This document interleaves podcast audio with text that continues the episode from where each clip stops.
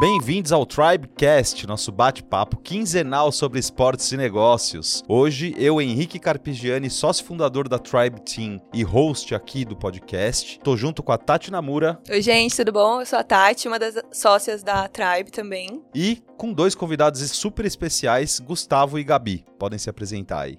Prazer, prazer, gente. Muito obrigado pelo convite, Gustavo aqui. É um prazer estar aqui com vocês. Boa tarde, gente. Sou a Gabriela Garcia, que o Henrique falou, psicóloga do esporte. Obrigado pelo convite. Valeu, valeu. O episódio de hoje vai ser especial. Hoje a gente vai falar só sobre a psicologia do esporte, mas não sobre a atuação do psicólogo do esporte. Para isso, vocês já podem ouvir um episódio passado aí que veio o Edu, o Silo e o Marcela Buchacra. É, hoje a gente vai falar exatamente o que é o caso dos dois. Como que é o começo de carreira de um psicólogo do esporte. Essa empolgação toda que eu esperava. É isso aí, pessoal. Muito bom. é novo, é novo. A gente tá se Não, mas vamos lá, vamos lá. Onde que vocês estavam com a cabeça quando vocês falaram vamos ser psicólogos do esporte? Sinceramente, eu não sei. Mas assim, eu tenho passado com o esporte e eu fiz psicologia. Então, eu aliei aquilo que eu já tinha de conhecimento antes com a minha prática, com a minha formação. E aí, eu acho que desde o finalzinho da faculdade eu tive acesso a ter optativas de esporte, é, supervisões de esporte, e a gente foi entrando nesse, nesse meio. E aí a gente sempre foi ligado ao esporte, e aí é inevitável que a gente não, não entre. Apesar de ser um duro caminho, pelo menos agora no começo, foi o que me levou a isso. A minha cabeça, ela não tava. Eu não conhecia a área, eu não fazia ideia que ela existia, para ser sincero. Assim, eu entrei na psicologia para fazer psicologia hospitalar. Eu tava muito ligada a isso, era o meu era o que a minha cabeça tinha de psicologia. E aí é isso. Na faculdade tinha a optativa de psicologia do esporte, a gente conheceu o Eduardo, né? Ele foi apresentando esse mundo. E nossa, o esporte ficou colorido de novo, deu mais vontade de acompanhar o esporte, trabalhar com isso. Aí veio o estágio, a gente foi conhecendo mais pessoas que tinham esse interesse, e aí tudo fez sentido, a gente só mergulhou, assim. Legal, show. E como que tá o começo de carreira? Tá bem puxado, assim, puxado num sentido bom, né? Assim, acho que eu não imaginava que o começo ia ser bom desse jeito. Porque acho que quando a gente sai na, da faculdade, a gente tem um pouco. E agora, né? Mercado de trabalho, como que a gente entra. E eu acho que fez muita diferença nesse último ano, assim, dos estágios, a gente entrar em contato ainda mais, procurar coisas de fora, principalmente, pra gente saber por onde ir. Porque a gente fica muito nesse negócio da clínica, tem que escolher uma, alguma vertente da psicologia. E aí, fazendo esses cursos, ficou muito claro. Você vai conhecendo mais gente, você vai entendendo como a psicologia do esporte está atuando no mercado, na, em cada competição. E aí você vai entrando, você vai conhecendo. Eu acho que foi, isso foi muito diferencial. Contatos. Contatos, comunidade, é isso. Boa. E daí, pensando assim no, no mercado de trabalho, nessa inserção, o que, que vocês enxergam das oportunidades do psicólogo do esporte? Como que a gente está inserido? Eu acho assim, principalmente por recém-formado na psicologia do esporte, eu acho que sempre a gente vai procurar. A gente não consegue, eu acho que direto para o alto rendimento, né? Pelo menos no meu caso e da Gabriela, a gente começou por, um, por outras áreas. Então a gente foi para uma base, a gente foi para um iniciação esportiva, né? Então hoje a gente trabalha com iniciação esportiva de jovens atletas em, é, em uma. Não é nem ONG, né? É um projeto social. É um projeto social para a gente poder desenvolver as crianças, pro, por meio do esporte desenvolver. Então é meio que a gente alia o esporte com, com habilidades socioemocionais e a gente vai entrando por vias que às vezes não são tão é, que quando a gente pensa em esporte, a gente não pensa muito. Então hoje a gente está muito atuando na, no universitário, porque é, é, um lugar que dá uma abertura pra gente. Então a gente consegue adentrar dentro dessas universidades e ter uma abertura legal para poder fazer o, ali o nosso trabalho. Às vezes é mais fácil o, o convívio com os atletas, com os técnicos, mas também não é a psicologia de, de alta performance, né? A gente precisa também fazer, é, elaborar isso para um, um, novo cenário. Na realidade, assim, acho legal vocês falarem da abertura no universitário, mas isso é bem antigo, na real, porque eu, quando comecei como psicólogo do esporte, uma das primeiras atuações que eu tive foi com o vôlei da medicina. Então, isso, putz, estamos falando lá de 2012, 2011. Não, antes, 2010. 2010. Então já faz um, um, tempinho já que já existia essa abertura. De lá para cá, a própria Unifesp de medicina me procurou duas ou três vezes para apresentar a proposta, porque eles queriam acompanhamento psicológico. É, até porque, para quem não sabe, a intermédia é tipo um, um, jogos entre a medicina que é surreal, assim, de competitividade, Sim. de agressão, de balada, de tudo e eles queriam bem esse acompanhamento porque eles perderam espaço frente às outras universidades no quesito intermédio. Então já tinha um pouco dessa abertura também. É, vamos lá. Como que tá a questão de remuneração para recém-formado? Então, parte de remuneração. Eu acho que a parte de remuneração é a parte um pouco difícil no, principalmente no começo. Porque se a gente entende que a psicologia do esporte já é algo que tá, não tá há muito tempo na cultura até do esporte, é muito difícil às vezes a nossa inserção dentro da psicologia. A remuneração é algo que a gente às vezes sempre fica batendo na tecla de como que a gente vai cobrar. Então é algo difícil, mas hoje a gente, a gente pode colocar que a gente oferta 100 reais a nossa hora, só que isso a gente já computa que a gente vai ter o triplo de horas para trabalhar. Então a gente computa, é a gente vai ter 10 horas semanais. É, é, é muito difícil, acho, a gente pensar, tipo, o quanto que vale a minha hora hora, né? Assim, trabalhando. E todas essas variáveis que tem de deslocamento. Ah, eu vou ficar só uma hora no treino, isso é real. Às vezes você fica três, né? Assim, ah, eu vou só uma vez na semana. Você vai três vezes na semana e às vezes a gente não tem essa percepção do quanto que a gente gasta mesmo e o quanto a gente trabalha por fora, né? Não é só no treino que a gente tá lá. Então, poder ter essa noção do quanto que a gente precisa, Sim. né? Assim, fora. Acho que são preços separados, né? A gente tem essa possibilidade de ofertar a nossa hora, a possibilidade dos pacotes. Isso vai depender muito do, do porquê que, a, que o time ou do porquê que o atleta tá procurando a gente, qual que é a proposta dele e o que a gente pode oferecer para ele. Então, tudo tem, a gente tem que pensar e colocar nesse cálculo. Mas também, que nem a gente trabalha no Instituto também, que a contratação, a nossa contratação também é é, referente às nossas horas lá trabalhadas, né? Então vai muito por esse lado. É, então horas trabalhadas significa passou daquilo que é contratado, eles continuam remunerando, ou não? Como assim? Calma, não entendi. Tipo, você é pra ir 10, só que vocês ficaram 15, eles vão pagar por 15, não por 10. Então, a, aí entra nessa. A gente tem que se colocar nos lugares. Isso também eu acho que é muito difícil. Então, às vezes acho que a gente vai meio que passando um pano. Às vezes, tipo, não, a gente vai fazer, um rea... fazer reajustes. Isso, a gente tem todo esse direito, a gente precisa fazer isso, porque senão não vale a pena pra gente, a gente se desgasta. Eu acho que é importante também ter essa abertura, poder negociar. Não é que é um erro nosso, mas às vezes, por a gente querer muito entrar no mercado de trabalho, a gente abre umas concessões que a gente não deveria. Então, é para dar 10 horas. Tudo bem a gente trabalhar uma hora mais aqui, uma hora mais ali, que a gente já computa nesse, nessas 100 horas. Os jovens, os jovens estão f com a nossa vida. é, putz, cara, o que, que é isso? Não, vamos lá. Eu, eu entendo a angústia e a ansiedade de vocês. Uhum. Não à toa eu trouxe a Tati, porque a Tati também está dentro do quadro societário da Tribe, mas ela está dentro daquilo que a gente chama de geração mais jovem, né? Que é ela, o Arthur e o Gui. Conta o seu, a sua trajetória, então, um pouquinho, até já emendando com essa questão da remuneração, só para todo mundo entender que sempre existe dois lados aí. Tá, eu acho que eu tô nesse meio do caminho, assim, quando a gente para pra olhar o, o que vocês estão trazendo, o não do Henrique, muito doido aqui, mas assim, eu comecei a um pouco, eu me formei, vai fazer dois anos, e entrei já pensando na psicologia do esporte, só que eu acho que a minha ideia, quando eu saí, é, é, a ideia do meu sonho. Nossa, quero atender alto rendimento, é assim que começa. E não, né? Aí já tá. Já, já fecha a porta na sua cara de primeira, assim. E eu atendo base. Eu comecei até antes de entrar pra Tribe, eu tava num, num time de, de futsal, eu trabalhava de graça. Eu pagava pra ir, pra, te, pra atender, pra estar tá ali com o time, pra conseguir.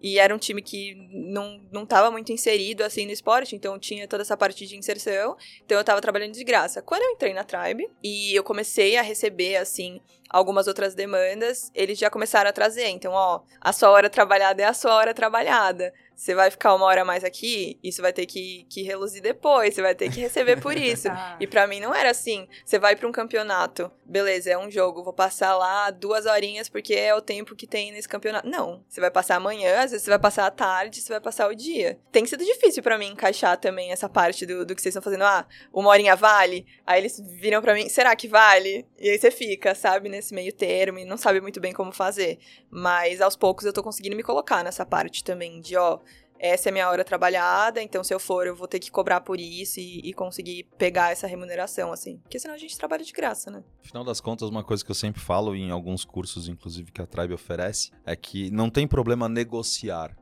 O negociar não é o problema. O problema é quando a gente negocia no sentido de fazer só aquilo que é solicitado. Então, tipo, ah, quero desconto. Ah, tá bom, então vamos aplicar aqui 20% de desconto e entrega. Não, peraí. Então, peraí. Não é só 20% de desconto que você está dando é 20% de desrespeito ao seu trabalho e ao trabalho de outros profissionais da área, que também lutaram ali para conseguir essa abertura. Então, tipo, ah, você, peraí, você quer desconto porque você não pode pagar ou não quer aplicar um dinheiro nesse tipo de serviço? Então, vamos tornar ele mais barato? Vamos. Vamos diminuir a carga horária. E aí faz esse proporcional. Que eu acho que fica muito mais justo para quem está disponibilizando energia, conhecimento, técnica, manejo e, ao mesmo tempo, cabe dentro de um orçamento da instituição ou do atleta e por aí vai. E também diminuir a carga horária também muitas vezes é ter um tempo maior para os resultados, independentemente de quais eles sejam, que às vezes os, os lugares não entendem. Às vezes o, o, próprio, o próprio time ou o próprio atleta não, não consegue entender que por ele ter menos horas com você, porque é isso que ele conseguia pagar, o resultado dele talvez demore um pouco mais, sabe? Isso é difícil também. Faz parte a gente explicar também o que, que a gente faz, que eu acho. O Edu fala muito isso da varinha de condão, que a gente chega e faz mágica, e a realidade do trabalho não é essa, né? Então, você chegar num time, num atleta e explicar assim, ó, como que funciona, uma parte até de contrato e tudo mais, como que você trabalha, tem, tem que ser bem feito também, pensando na gente e no outro. E aí, voltando um pouco pro mercado de trabalho, eu sei que tem alguns que a gente até agora falou dos clássicos, né? Categoria de base, iniciação esportiva, a dificuldade de chegar num alto rendimento. Quais outros nichos vocês estão enxergando? Vocês três, eu vou dar o meu parecer também, mas como um potencial, ou que já é uma realidade, ou um potencial para o futuro próximo. Ah, eu acho que como potencial e acho que até realidade, porque a gente pode falar até de esportes que estão sendo colocados até em Olimpíadas agora, acho que não tinham nem a cultura das pessoas entenderem que era o esporte. Então o skate agora tá surgindo muito, são, é ótimo. A gente tá. Agora o break, né? Também vai para as Olimpíadas de 2024. Pera, o quê? Break. Que break isso? dance.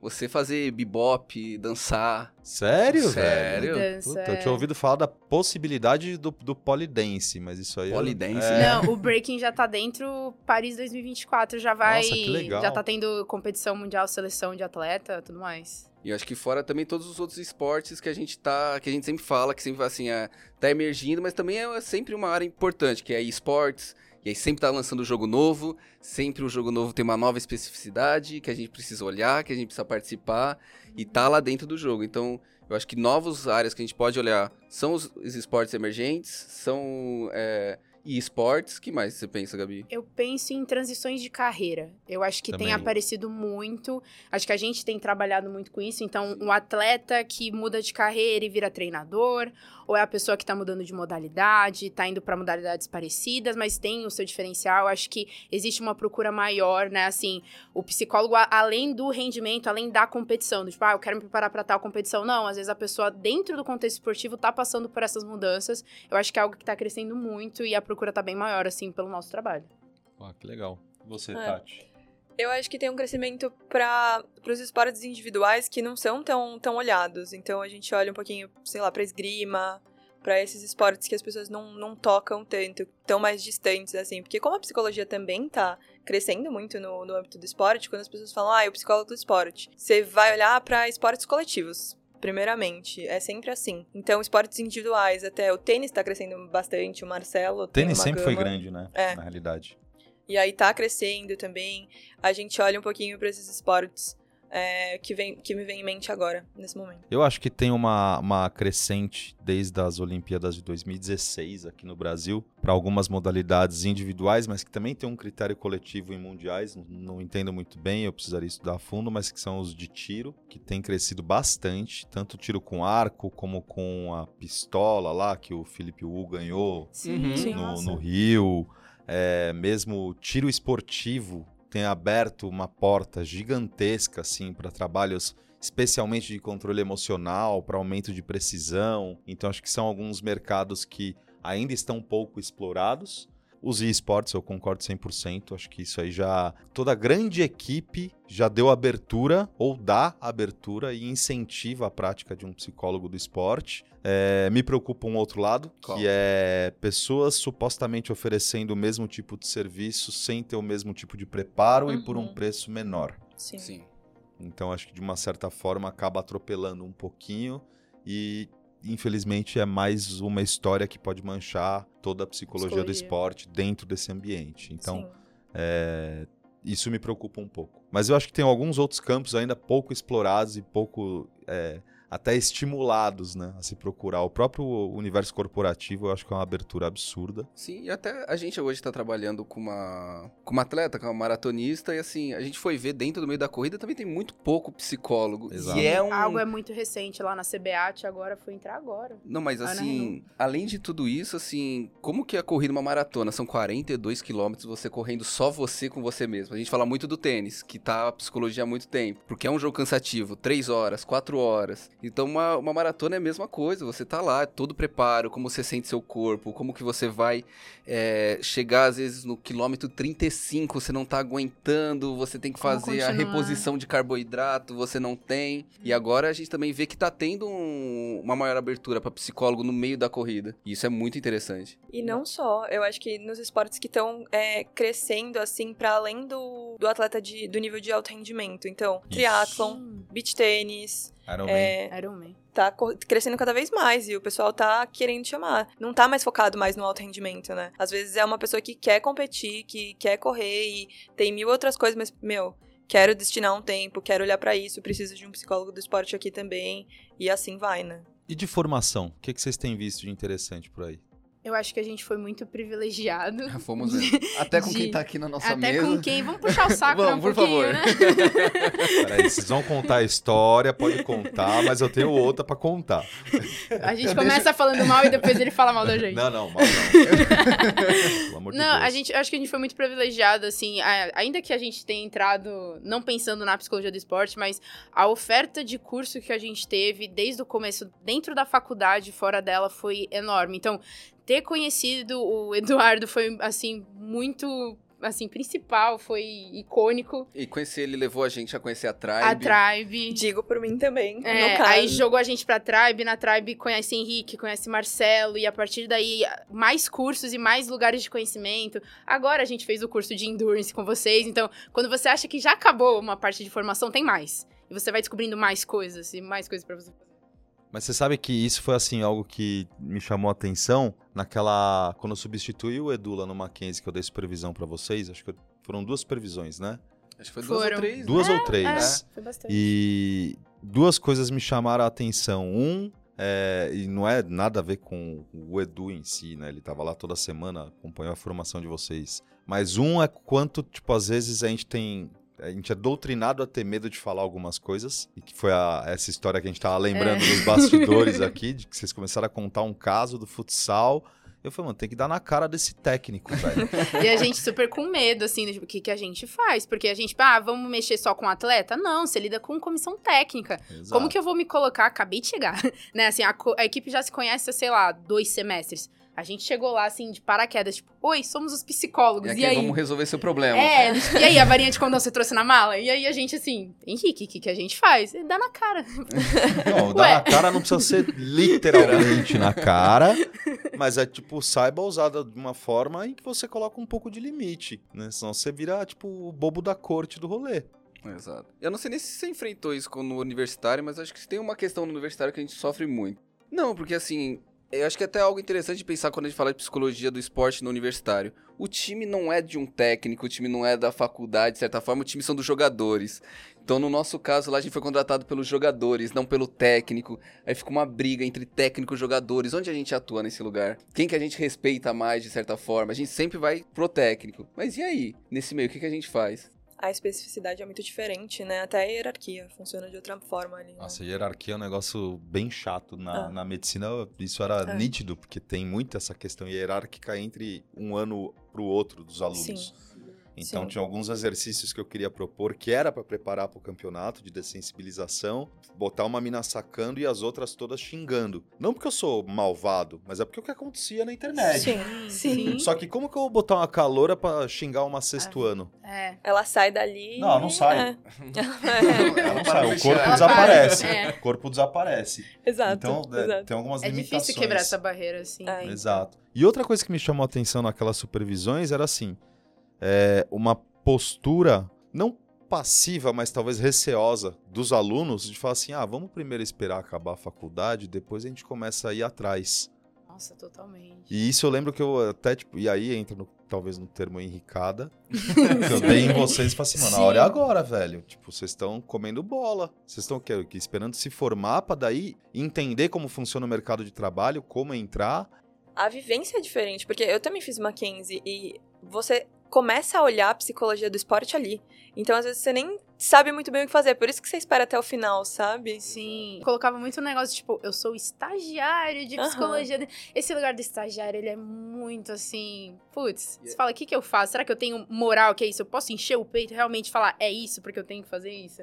É, a gente coloca meio que. Às vezes, muitas vezes a gente se via assim, vamos deixar isso passar, a gente discute com o, pro- com o supervisor, que é nosso profissional. Espera uma semana, até espera uma semana pra falar. E eu acho que existe isso, assim, a gente entra na, na faculdade de psicologia pensando, eu vou pra psicologia hospitalar, eu vou pra clínica, a psicologia do esporte surge no meio da faculdade. E ele, tanto que ela não faz nem parte da grade, ela faz parte de uma grade optativa, porque muita gente pode passar sem ver absolutamente nada. Então existe até, eu acho que um receio da gente chegar dentro e falar, eu tô fazendo a coisa Será que certa. eu posso? É. Exato. Eu não, eu não vou nem citar nomes, mas eu, eu, nessa substituída aí do Edu, eu fui lá da a optativa também. Algumas pessoas que estavam lá falaram, não, a gente, veio, a gente só veio aqui porque as outras opções eram lamentáveis, assim, de chato. Então, tipo, nem era por opção ou por curiosidade, é falta de opção, né? E aí não sabia às vezes, o contexto do esporte, como que o, o esporte é. Às vezes a pessoa vem com uma. A psicologia traz isso, né? A saúde. A gente Uhum. vai lá trazer a saúde mental pro, pro profissional. mundo. É importante saúde mental? É, só que muitas vezes a gente precisa de um desempenho, a gente precisa de performance. A gente vai ali também em busca de outras coisas, outras técnicas, outros cenários pro, pros jogadores, pros atletas. E aí quando chega o estudante ali no meio, você fala. Não, não, não, não, não, isso daqui tá muito errado. É, Você tem que colocar numa caixinha, né? Desapegar o que você aprendeu a faculdade toda e falar, tá, eu tenho que abrir concessões e adaptar o que eu tenho pra poder encaixar nesse contexto. Existe uma cultura do esporte. Em cada Exato. esporte existe uma cultura. Nossa, sim. Não só cultura, mas existe uma linguagem própria, um dialeto, Isso. é, inúmeras gírias e isso tipo, é, muda muito rápido. É. Então, Não, nunca vou esquecer que você teve uma palestra que você deu e você falou assim: o meu primeiro trabalho era pegar o manual da modalidade do campeonato, sentar e ler. E entender quais são as regras e o que, que funciona. Tipo, parte do trabalho é você entender o esporte que você tá trabalhando. Não adianta você chegar lá sem entender nada, né? Exato. Você pode tentar ser o mais criativo possível, chega lá, ah, não pode fazer isso, viu, bonitão? É, Jogou fora é, seu trabalho. tá? É. Gastou cartucho à toa. Cada esporte demanda uma especificidade muito grande, né? Você aprende de novo toda vez que você entra num esporte diferente. E como a gente é psicólogo do esporte, a gente não é psicólogo da modalidade, a gente vai aprender modalidades novas enquanto a gente for estudando cada vez mais. E muda totalmente. Intervenção é outra, é tudo outro, e você tem que ir ligando assim, isso é muito bom também. E aí os cursos entram nisso, né? A parte que você falou de, de formação. Tem que ter especificidade. A gente tem que ir crescendo cada vez mais nisso. Então, procurar cursos que foquem é, em esportes diferentes e ir indo cada vez mais com relação a isso, né? Acho que isso, na realidade, foi uma quebra, assim, um pouquinho da linha que a gente vinha seguindo na Tribe. A gente ficava muito restrito ao curso de extensão, Uhum. né? E, putz, várias turmas, tipo, não dá pra dizer que é um sucesso, tipo, é muito legal, tanto presencial como online funcionaram bem, assim. Mas a gente chegou num ponto que é assim, tá, e aí? Vamos continuar só repetindo isso? Porque a gente tem um especialista em tênis, Uhum. a gente tem um especialista em modalidade coletiva. A gente tem um especialista em esporte. A gente tem, tem vários especialistas em várias modalidades. A gente vai continuar confortável ali só no distensão? Aí que a gente começou, não, peraí, então vamos abrir um específico pra ver se dá jogo? E aí começou a vingar. Então aquilo que você falou de tipo, ah, não acaba? Não, não acaba. É, É. meio que eterno. É. né? Mas muda a vertente. Com certeza. E fica Sim. muito mais exigente também. Uhum. Então não dá para quem não fez um curso de extensão entrar nesse específico de endurance que você fez, Sim. Sim. Exato. porque vai, não vai entender nada. né? Não vai pegar os conceitos básicos ou as técnicas, não vai saber do que se trata ou como se aplica, como se introduz e vai querer levar o literal ali do slide, já era, já matou o trabalho. Sim, a gente tava conversando até sobre isso. de- depois do curso, né, a gente te- fez a extensão, né? Tem todo esse negócio das. é, o que que dá pra fazer? Autofala, visualização tal. Mas tem esses negócios, tipo, pô, mas como que eu coloco autofala na maratona? Como que eu- porque a gente tá acostumado em ver em coletivos ou assim, né, preparação de goleiro, como que a gente Uhum. faz pra colocar isso em endurance. Então, todas essas ada- adaptações que parece que assim, eu sei o que é uma autofala, eu sei o que é visualização, mas parece que eu preciso estudar ainda mais e cada vez mais pra entender como eu colocar naquele momento, né? Assim, por isso que nunca acaba. Fazer sentido pra, Pra fazer pessoa. sentido, porque senão é isso, Sim. é o que a gente falou, tipo, ah, não funciona assim essa regra, então vai, vai por terra e não, e não funciona. Exato. Show, show. Até pra gente já ir se encaminhando aí mais pro final, que dica que vocês dariam pra quem tá começando carreira? É, mete a cara no meio. Ah, faz não, é, então. Que bom, o Gustavo tá começando, mas todo mundo vai falar. Não, é isso, acho que é. Já, já tinham falado isso pra gente, sim, meu, network é muito importante. Que nem a gente tava falando sobre isso. Você conhecer quem também gosta da área, quem tá interessado na área, isso é muito importante. Você se unir de pessoas que estão atrás disso. As especializações, é você mandar mensagem no Instagram, é você ir atrás de lugares. Se. Ah, o lugar tem psicologia do esporte? Procura. Se não tem, procura também. É, é você, é o que ele falou. Põe. Bate na porta. Tem, tem que bater na porta. A gente fez também curso de marketing da Tribe. Sim, sim. E aí foi muito isso, que até você que tava falando de. A gente tem uma, uma postura muito psicó é, psicólogo passivo, sabe? De tem que vir Uhum. até mim.